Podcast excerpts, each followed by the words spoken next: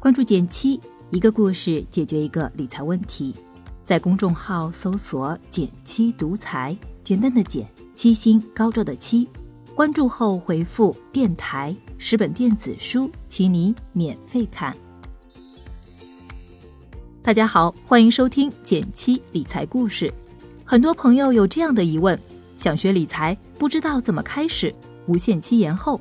自学了一些内容，但很零散。想知道正确的方法，没什么动力理财，不知道对自己有什么帮助。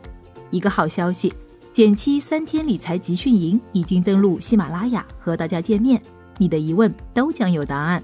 想要抢先体验内容吗？想知道自己的钱如何打理投资吗？想免费领取减七书单，预约直播分享，get 更多福利吗？打开微信，扫描声音简介中的图片二维码，添加减七小助手。加入三天理财集训营专属社群，小助手微信号是 j 幺七七幺七九幺 j 幺七七幺七九幺。三天理财集训营目前是内测期，参与完全免费的哦，赶紧扫码入群吧。最近收到了不少提问，干脆以读留言的形式给大家解答一下，希望对你也有启发。昵称为春暖花开的朋友说，减七。最近一直听说创新型银行存款，它适合放入现金池吗？其实这个问题可以结合它的三个特点来看看。从安全性看，创新型存款的本质是银行定期存款，存款有国家层面的存款保险制度保护，也就是说，在单家银行的存款低于五十万是不用担心本金安全的，所以这类产品的风险还是很低的。从流动性看，创新存款一般为实时到账，具体要看银行的处理时间，节假日也可灵活取现，不用等交易日，比余额宝等货币基金更方便。从收益性看，以众邦银行的多邦利七天为例，只要存满七天，支取利率为百分之三，相比收益率不到百分之二的余额宝来说，收益还是相对比较高的。综上所述。支取灵活的一些创新银行存款是适合现金池的产品，但也要提醒，监管收严，活期型创新型存款已经越来越少了，整体收益率也在下降。还有更多类活期产品可以搭配选择，比如银行货币理财等，可以搭配组合。昵称为瑞瑞的朋友提了个问题：在理财 APP 上购买银行存款后，极端情况下，如果平台不存在了？可以直接从银行官网机构赎回吗？这个问题很有意思。其实银行存款都是银行发行的，只是在平台上进行展示销售。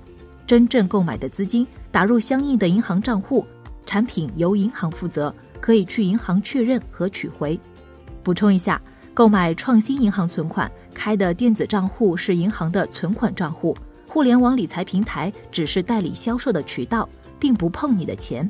所以，销售平台哪怕出问题了，也不影响你的存款。